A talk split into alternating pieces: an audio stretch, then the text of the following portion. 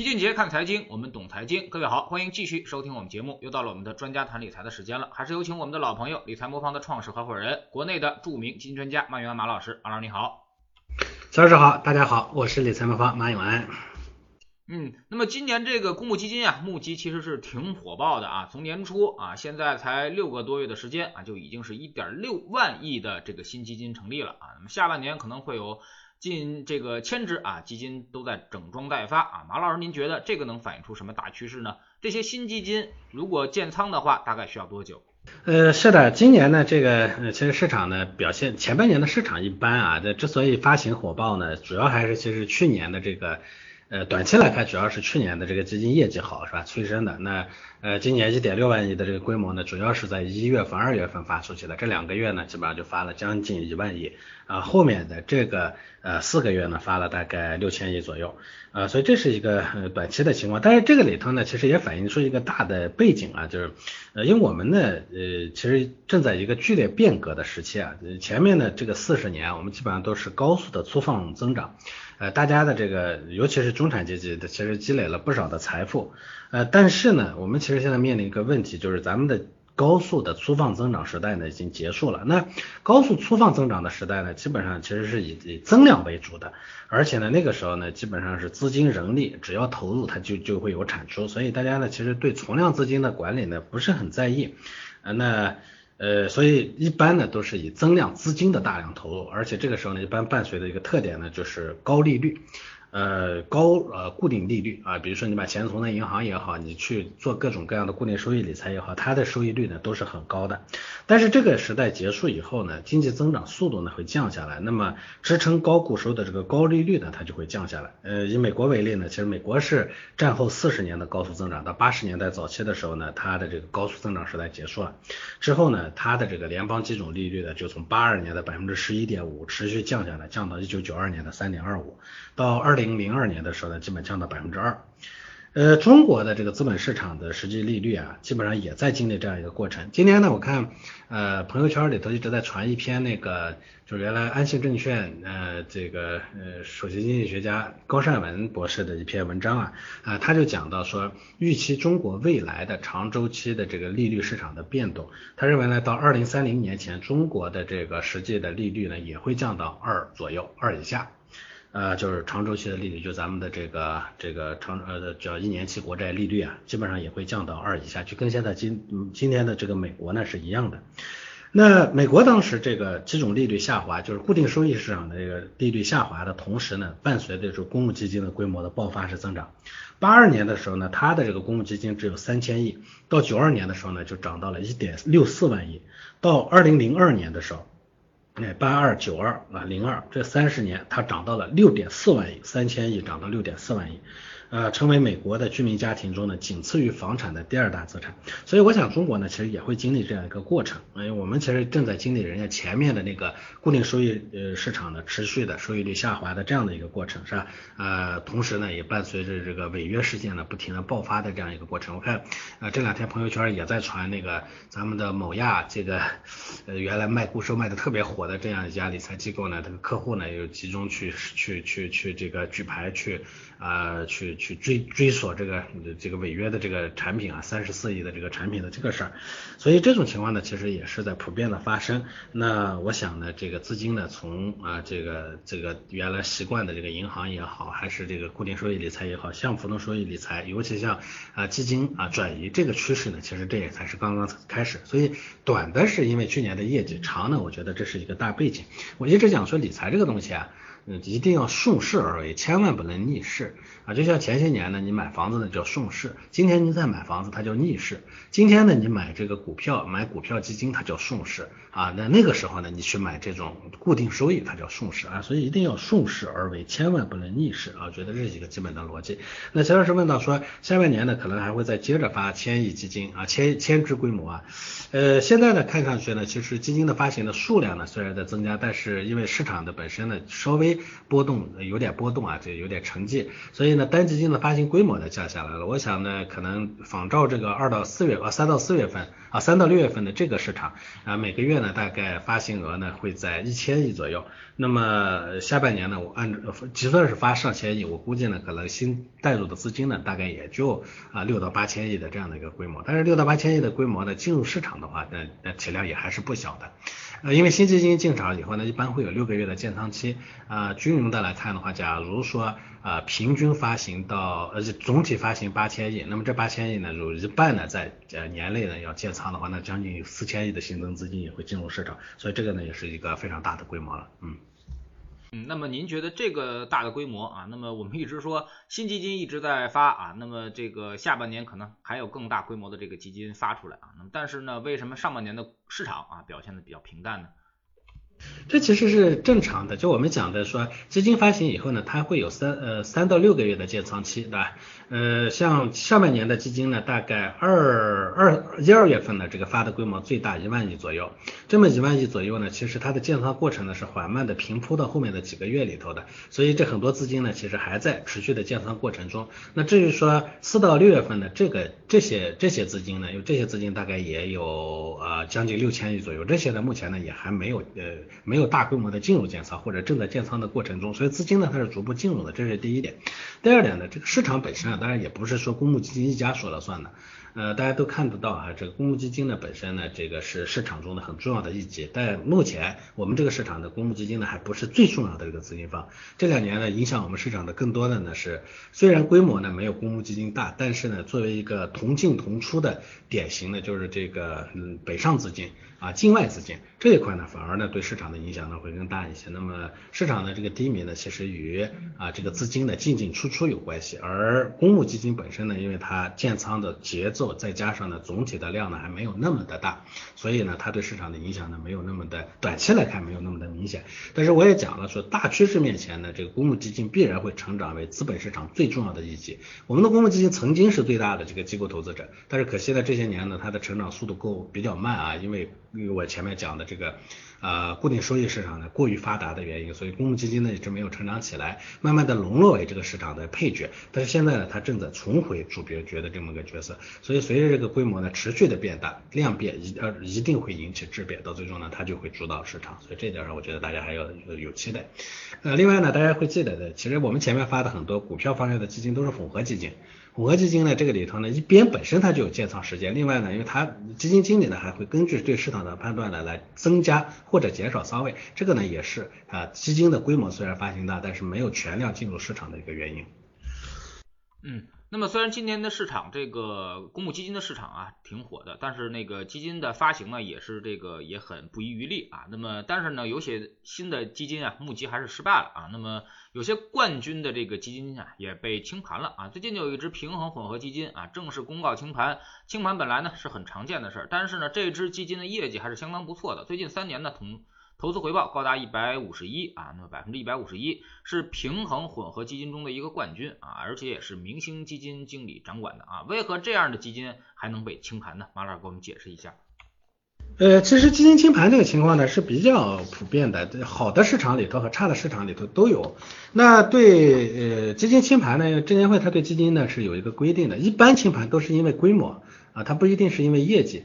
呃呃，对于普通的那个公募基金呢，因为它要求呢，这个规模呢要超过五千万，如果连续六十天的这个规模低于五千万的话呢，它就会被强制清盘，这是一种情况。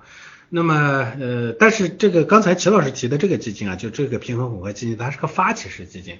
发起式基金是个啥意思呢？就是最早的那个规模呢，是由啊基金公司的。呃，股东啊，基金公司的管理层啊，包括基金经理本人的这个资金啊，这些资金呢，先募集起来呢，先把它成立起来的。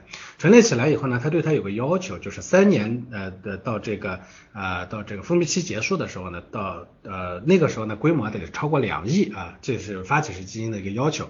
呃，这个基金呢，它呃确实现在的规模呢没有到那个两亿，它我看了前一段时间看了，大概也就三千多万，所以它不满足那个发起式基金的那个从序要求，所以呢被清盘的。这个大部分的呃清盘呢都是也都是如此，所以它跟业绩呢还不完全相关。呃，尤其像这只基金，其实业绩做的还是不错的啊，那规模呢没做上去。当然大家会说说规模好，业绩好，为什么规模没做上去？这个我其实跟大家反复讲的，嗯，明星基金啊，就或者或者叫爆款基金不见得好啊，好基金不见得爆款，而且这还是个常态。呃，这个因为啥呢？所谓的爆款基金一般都是短期业绩特别冲的优先的，这样的话呢就会变成爆款。再加上呢基呃爆款基金呢必须得基金公司特别会营销，是吧？呃，短期业绩好，再加上会营销呢，就会把它推成一个爆款。但我也跟大家讲过，爆款的那个短期业绩一定代表着短期的冲的猛，一定代表着长期的风险大，对吧？呃，再加上呢，这个这这个有一些小公司呢，虽然这个业绩好呢，但是它的这个推广力度不够，所以它也难成爆款。那么很多这个长周期的基金啊，就长期业绩好的基金啊，它短期的冲劲都一般，就你很难见到它短期冲的特别靠前，或者呃或者这个这个业业绩呢特别亮眼的时候。嗯，那当然它的好处呢，就是市场不行的时候，它的表现也不错。但是短期里头不好呢，它本身就缺乏噱头。咱们基民呢，很多时候看基金啊，都是看啊过去一个月，啊过去半年啊，那看这种数据啊，只要这半年好呢，他就想冲进去，对不对？嗯，所以呢，这个往往会导致的结果就是，其实像这种长期业绩不错的基金的规模呢，其实都很一般的。其实这种基金经理挺多的，像我原来说的这个，呃，这个过去呢，这个业绩排名能排在前三的，像什么朱少醒啊，包括。像这个呃曹明长啊，类似于这种基金经理，你看他的长期业绩都挺好的，你看他什么时候变成爆款过？没有是吧？他的规模呢，其实反而不如那些啊短期冲的特别猛，长期业绩呢，反正长期冲的猛，长期业绩可能也不错，但是因为波动过大的基民呢赔得很惨的这种基金经理，他反而不如这些人啊。嗯，那么这个基金清盘是不是代表不安全呢？啊，理财魔方也是做基金组合的，马老师能不能给大家介绍一下这个资产安全方面的一些问题？呃，这里头呢，其实所谓大家对基金的安全呢，是包括两层安全。第一个就是资金，因为原来啊，大家一听清盘这个这个词儿啊，就心里头胆战又肉跳。为啥呢？因为以前很多人做 P2P 啊，P2P 一清盘，基本上就是血血本无归的代名词，对吧？所以大家都很担心。首先，公募基金呢，它的所谓的清盘，它跟 P2P 的清盘是两回事。P2P 的清盘，因为它把钱贷给别人了，清盘啊，多半就意味着钱收不回来了。基金这个东西呢，钱呢本身它就出不去啊，它就是在那个托管账户下用来投股票、投基金的。那即算是清盘，这些钱还在里头啊，所以就像尤其像这种冠军基金，业绩本身很好，那你不能说因为清盘这个业绩就不见了，这不会的。嗯，公募基金呢，因为它本身天然的制度设计就是个双双封闭、双循环结构啊，双封闭啊，啥叫双封闭呢？就是一边呢，你的钱呢是从你的银行卡直接进入那个封闭的银行监管账户。同时呢，那个第二个封闭呢，就是这个闭环，就是从那个银行的那个监管账户呢，它基金公司呢其实也碰不到这个钱，它只能决策说这个呢去买股票、买债券什么，买这些公开交易的产品，那些产品卖掉了以后呢，它钱也只能原模原样的回到那个托管账户上，所以你的钱呢与这个托管账户之间是一个闭环，你的钱你你把基金赎回，那个钱只能回到你那个账户上。第二呢，那个钱呢去做基金交易、做股票交易、做债券交易的时候，它也是一个闭环，那也不能出去。所以这两个双闭环的存在呢，使得这个公募基金呢，其实是个非常安全的资产，就本金它基本上不会有什么说说卷款潜逃啊这种。公募基金都二十多年了，几十然后几十万亿的规模，你从来没听过这玩意儿有跑路了的是吧？它跑不了。基金公司倒闭了，都对你资产都没什么实质性的影响。而之前呢，这个所谓的也有人说托管的那个 P2P 呢，为什么会跑呢？因为它只有第一个闭环，就你的钱呢，确实是进了那个托管账户了，监管账户了。但是那个监管账户钱在出去的时候到哪去了？他就不闭环了。你比如说他来 P to P 的，把这个钱拿出去投了个什么项目？比如说他拿去投了个投了个这个啊，做了个小小卖店。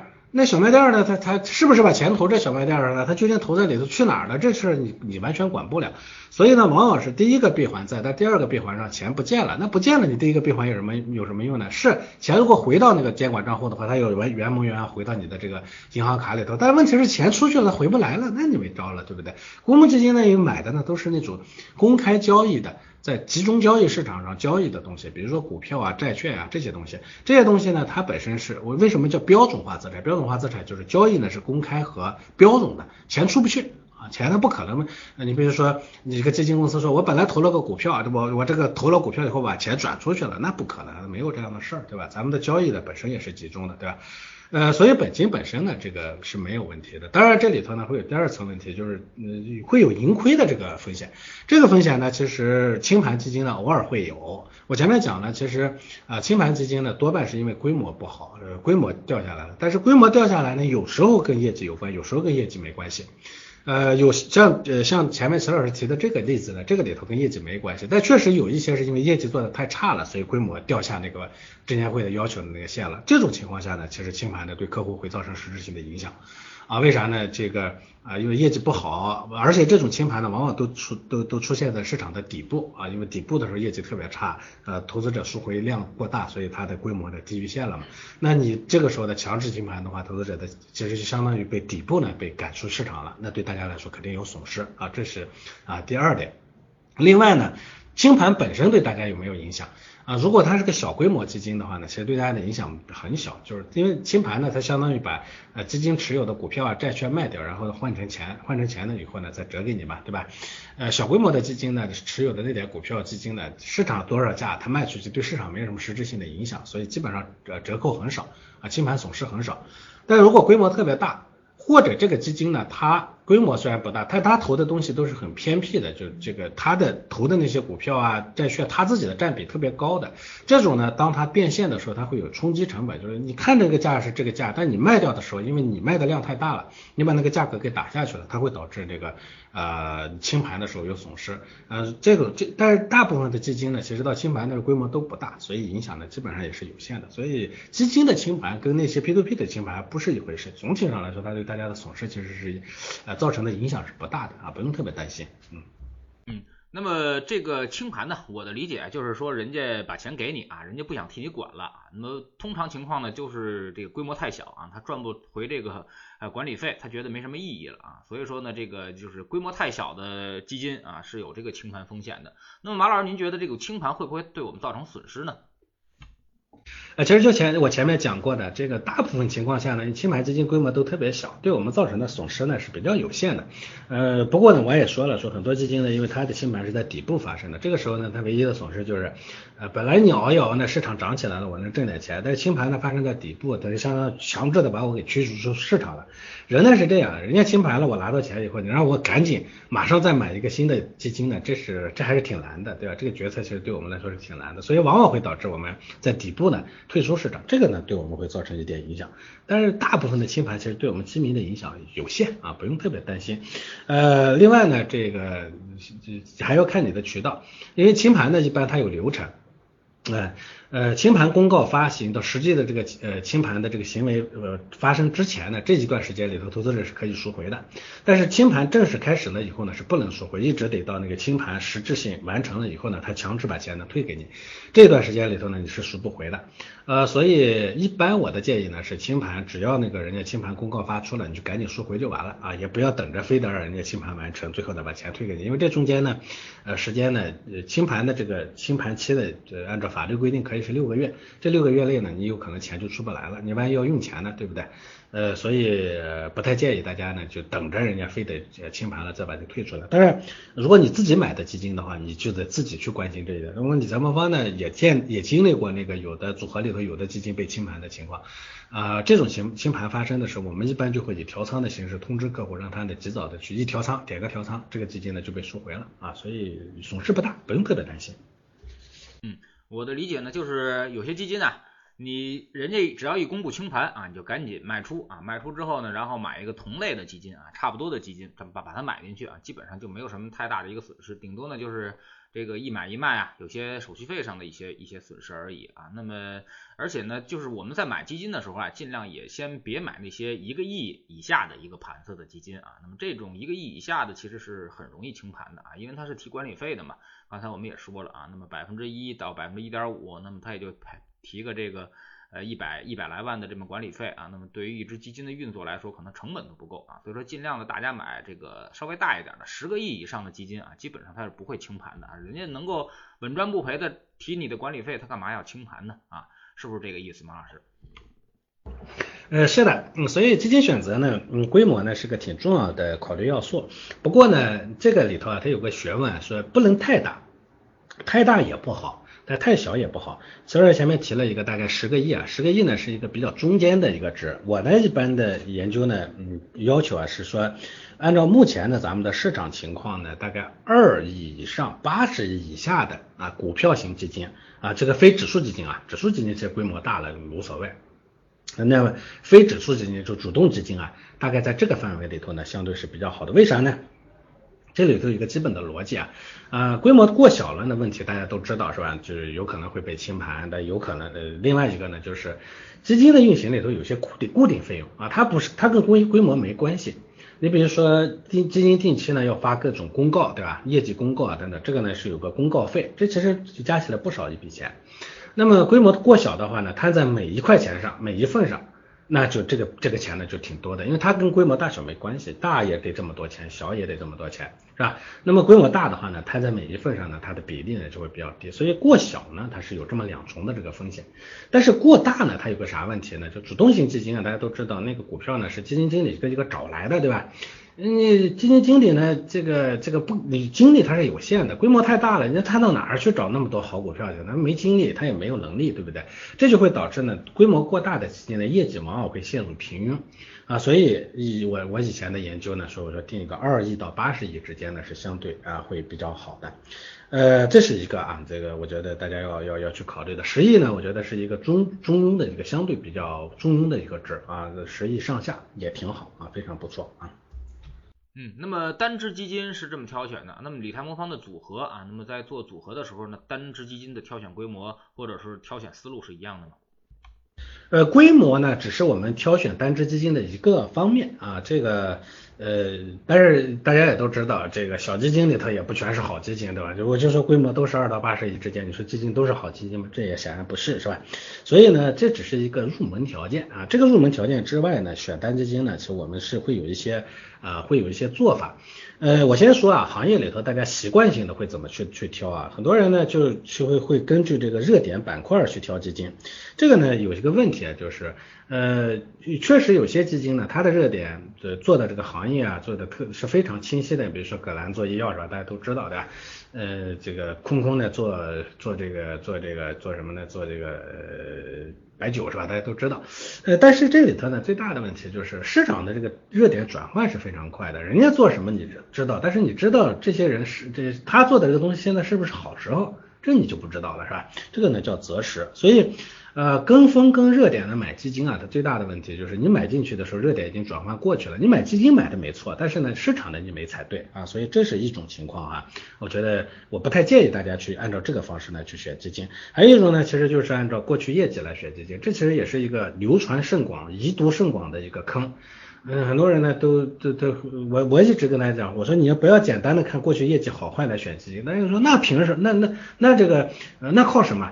呃，很多人能理解说短期业绩呢不太好，好和坏对外未来的没什么影响，是吧？说过去一段时间业绩好，就几个月业绩好不应该选，啊，那但是我一说我说长期业绩也不应该考虑，那大家就会觉得不不理解了。长期业绩好，过去长期的业绩好，那未来业绩不是肯定会好吗？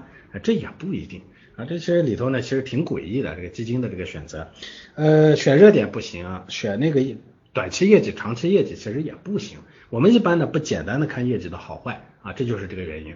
嗯，这个这里头这这这我我前面说这个短期业绩这个大家好很好理解，说长期业绩这个大家不太好理解。不过你们可以去做一个实验去看看，说我拿那过去十年业绩好的一个基金呢，我放在明年投资，看能不能业绩好起来。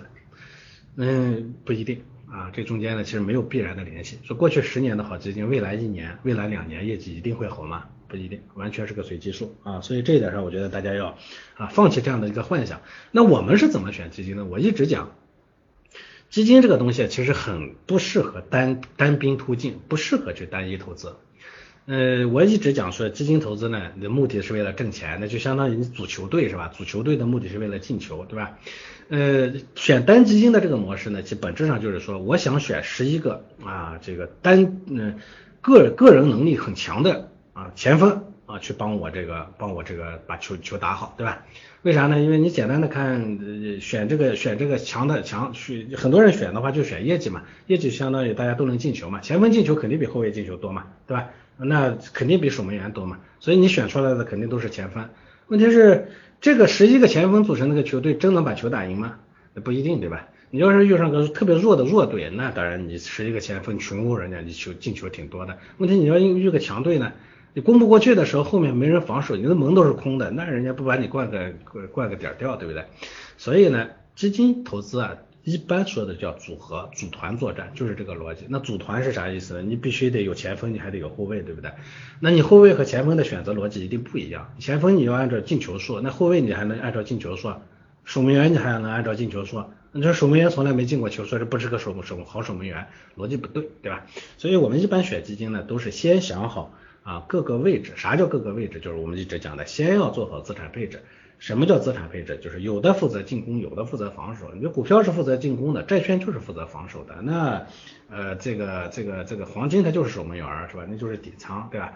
嗯，而且呢，你还有左左左前左左左边锋呢，还有右边锋呢。你不能说说边前锋呢全都做垒在左边，右边是空的，那就所以你要有 A 股、有美股、有港股，对不对？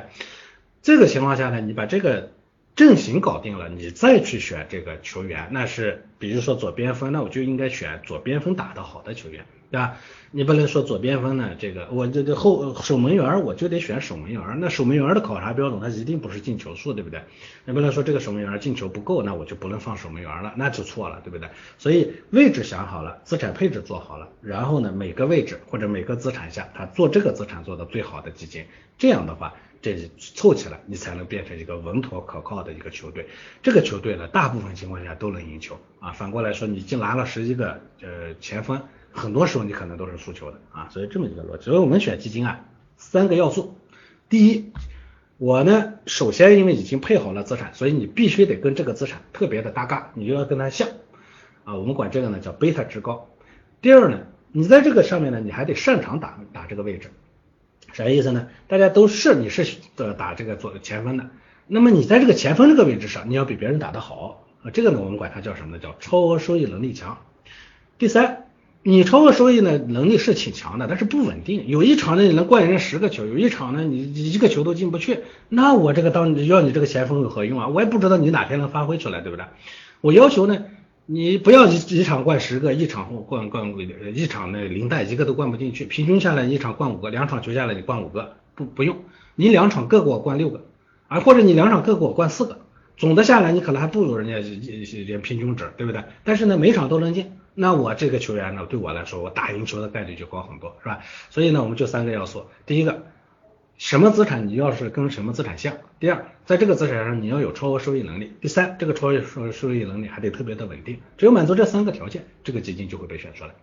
那有可能这个球这个这个基金所做的这个市场最近表现就不太好，所以它的总体业绩就是不好，那也是正常的。球不在前锋前前半人家那半场，你非得让前锋进球，是吧？那肯定是有问题的了，对不对？球不在人家那半场，你还让前锋进球？进了谁的门？你自己想一下，这样的球员你还敢要吗？你肯定不敢要，对不对？所以呢，这是我们的一个基本的选择逻辑。嗯嗯，那么很多这个量化模型啊，包括这个选基金啊，包括选股票啊，都要这个给出一定的这个因子啊。那么理财魔方更多的是关注什么因子呢？是基本面因子还是加量因子？呃，我们其实，在基金的选择上呢，更多的会选择的是我我。呃，这个因子啊，它还首先是分层的，叫宏观因子、中观因子、微观因子。啥叫宏观因子？比如说啊，宏观的环境的变动啊，这个 GDP 增了，GDP 减了，是吧？这个呃 CPI 增了，CPI 减了，管这个呢叫宏观因子。这些因子呢，更多的影响的是资产之间的变动，比如说利率、利好股、利好债。利好商品啊等等，首先呢，我们要基于这个呢把资产配置做好。其次呢，在这个下面呢，我们再会去选中国因子。而中国因子呢？中国因子其实更多的就是，比如说国别啊，同一个市场内部的大盘啊、小盘啊等等这些。通过这个呢，再把资产呢再分开，分开了以后呢，再到下面去做微观因子。微观因子就大家理解的什么行业啦，呃，这个成长啦、价值啦，包括一些交易的，就像这个乔老师前前面提的，说最近的交易活跃啦，什么动量足了、动量弱了等等，类似于这些。那么底层的这些呃微观因子呢，其实更多的是做股票的人呢会去研究的。啊，做我们基金配置的人呢，其实在这上面的研究呢，相对会就少一些啊，所以我们更多的基于宏观和中观两个两个局层次呢去选基金啊，微观呢一般不怎么去选，为啥不去选呢？大家会说，呃，所以大家会看到，其实理财魔方的呃底层的基金呢，其实行业特征不会特别的鲜明啊，为啥呢？就是因为你选还是这个逻辑，你你你是能选得出来这个行业，但是你知道这个行业究竟是不是机会，这点事儿是非常非常难的。大家回去回头去看，有很多基金公司想干这个事儿，推出了一些叫行业轮动基金，行业轮动基金的业绩一般都很，大部分都很一般。就是他不是说他选不对行业，是他呢猜不对点猜对点是非常难的，所以我们也不不大去做这个东西。大家都知道理财方方是求稳优先的，呃，做这种东西呢，它其实凡是可靠性比较差的东西，赌对了就能多多挣钱，但是赌错了呢就会比较惨。我一我们一般见到这种情况都不会去赌啊，因为我要保证我的投资者的底线安全啊，可靠性高。我不要求我的客户呢一年能挣百分之百，一年挣百分之四十五十，我要期望是年年都能挣百分之七啊，这是我的目标啊。好，非常感谢马老师今天做客我们节目啊，也是跟我们这个讲了一些选基金的一些秘诀啊。那么首先呢，就是你别选那个呃规模太小的啊，低于一个亿的就容易这个清盘啊。另外呢，就是别选那个太热门的啊。那么规模太大了，可能也是个问题啊。第一个呢，规模太大了，就有可能它是市场的最热门的基金了。另外一个呢，就是它市值大了，它管理难度肯定会增加啊。那么它未来的这个长期收益也比较低啊。马老师给我们一个标准，就是两亿到八十亿的这么一个范围啊。那么对于主动管理基金来说，可能还可以啊，还还可以接受。另外呢，就是这个投资啊这块儿，我们一定要把这个基金想明白了啊。那么它是一场长跑。啊，有一个基金经理曾经跟我说啊，说每年做到六十分，长期下来啊，这个五年以后啊，基本上就九十五分以上的成绩了，或者是你要做到十年，每年六十分，你最后呢就是一百分的成绩了。啊，那么也就是说，每年六十分都在一个中游水平以上啊，那么十年坚持下来，你就是这个全市场最好的基金啊。我们看到那些像呃富国天惠啊，像这种基金啊，它长跑冠军啊，基本上也都是这样，每年就是温吞水啊。那么每年你在前面都看不见它，但是长期下来，它往往能跑出一个非常好的一个成绩，而每年这个。都是很好的一些基金啊，那么每年这个涨幅很大的一些基金，往往第一年涨得好啊，第二年不说回撤吧，那么第三年它也肯定会回撤巨大了啊，所以说它一定是大幅波动的。这些基金的选择其实呃方式很简单啊，那么很多基金公司呢就是呃每个口儿它都给你派一个基金，然后呢加大这个贝塔的因子啊，那么这个让它高波动啊，那么只要有涨得好的，它都能跑到前面去啊，那么好像就出了一个明星基金，但是这些东西呢，投资者买进去反而有害啊。非常感谢马老师，再见。好的，再见。